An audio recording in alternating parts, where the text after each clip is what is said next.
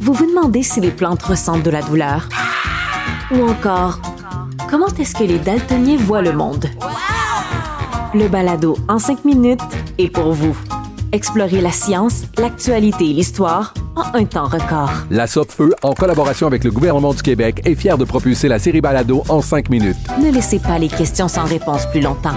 En cinq minutes, disponible sur l'application et le site cubradio.ca.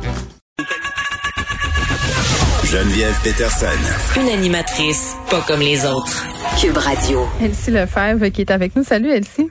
Bonjour Geneviève. T'écoutes-tu le hockey, toi?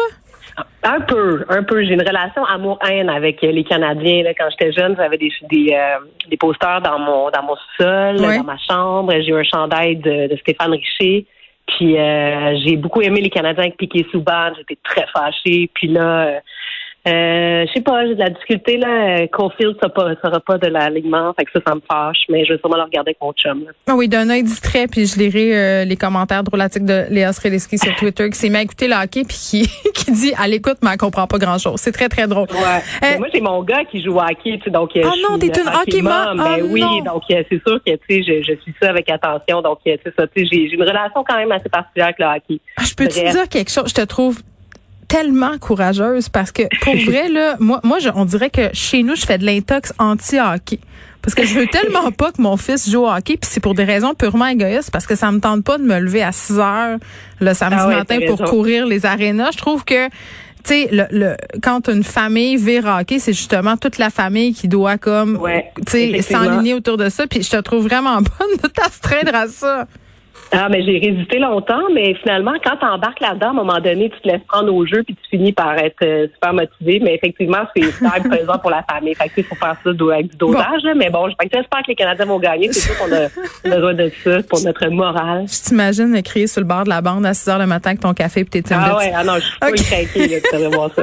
tu vas me parler, euh, parce qu'on on, on, le sait pas, mais il y a d'autres candidats à la mairie de Montréal que Valérie Plante et Denis Coderre. Tu voulais me parler d'eux aujourd'hui. Ils font quasiment pitié.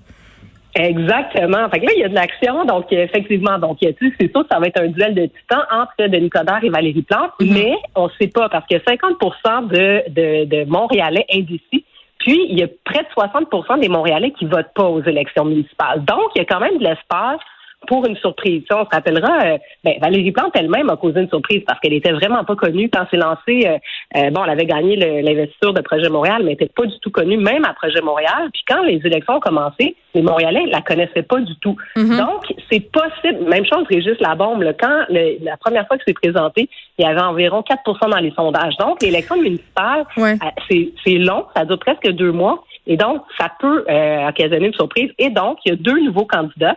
Euh, celui qui s'est annoncé aujourd'hui, donc le quatrième, c'est Balarama Holness. Donc, euh, euh, c'est un jeune homme qui est ben, montréalais. il a un père d'origine jamaïcaine, une mère d'origine québécoise. L'anecdote dit qu'ils se sont rencontrés dans un spectacle de Bob Marley. c'est quelqu'un qui, qui s'est fait connaître surtout pour... il s'est déjà présenté, donc s'est présenté avec l'équipe de Projet Montréal avec Valérie Plante en 2017. Elle s'était présenté à la mairie de Montréal-Nord. Il n'avait pas gagné. Puis suite à, l'élection, il s'était fâché un peu contre euh, Valérie Plante et son parti. Euh, il avait dit qu'il avait été un peu utilisé comme euh, un peu... un token. Ben exactement, là, pour représenter la diversité. Puis lui, mm-hmm. son gros dossier, son gros enjeu, c'est ça, c'est la représentation, la diversité, le racisme systémique.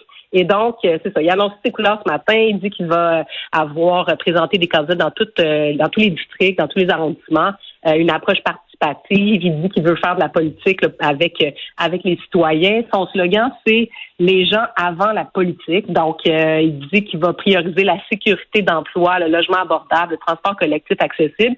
Donc, tu sais, c'est un vendre nouveau. Je pense que c'est une belle candidature. C'est euh, quelqu'un qui a aussi des études intéressantes, donc une maîtrise en éducation. il étudie en droit à McGill présentement et un champion, donc il a gagné la Coupe Grey en 2010. Donc, il y a un Montréalais dans le cœur. J'ai hâte de voir s'il va réussir à percer. Mais c'est sûr que tu sais, il y avait un article sur lui dans le New York Times, on compare un peu à le, au, Barack Obama canadien. Quand même. Donc, euh, quand même, c'est ça. Donc, fait qu'il euh, pourrait plaire à une certaine tranche euh, de l'électorat montréalais, là, certainement. Oui, Effectivement, parce qu'il pourrait aller chercher des électeurs à Projet Montréal qui sont un peu progressistes, qui ont envie de montrer que Montréal, justement, la diversité, le mouvement un peu woke, ou en tout cas, puis pour aller chercher des votes aussi à Denis Coderre, qui est assez fort dans, dans certaines communautés à Montréal. Donc, il faut aller chercher bon les votes de ce côté-là. Puis, il y a Marc-Antoine Desjardins. Donc, ça, c'est le troisième candidat. Lui non plus, je ne le connais pas.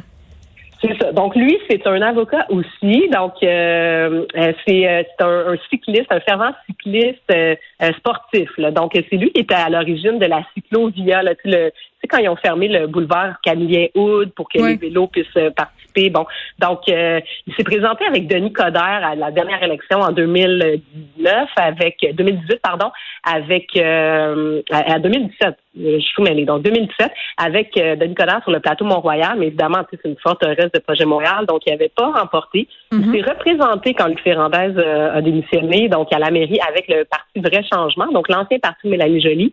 Et là, cette fois-ci, il fonde son propre parti.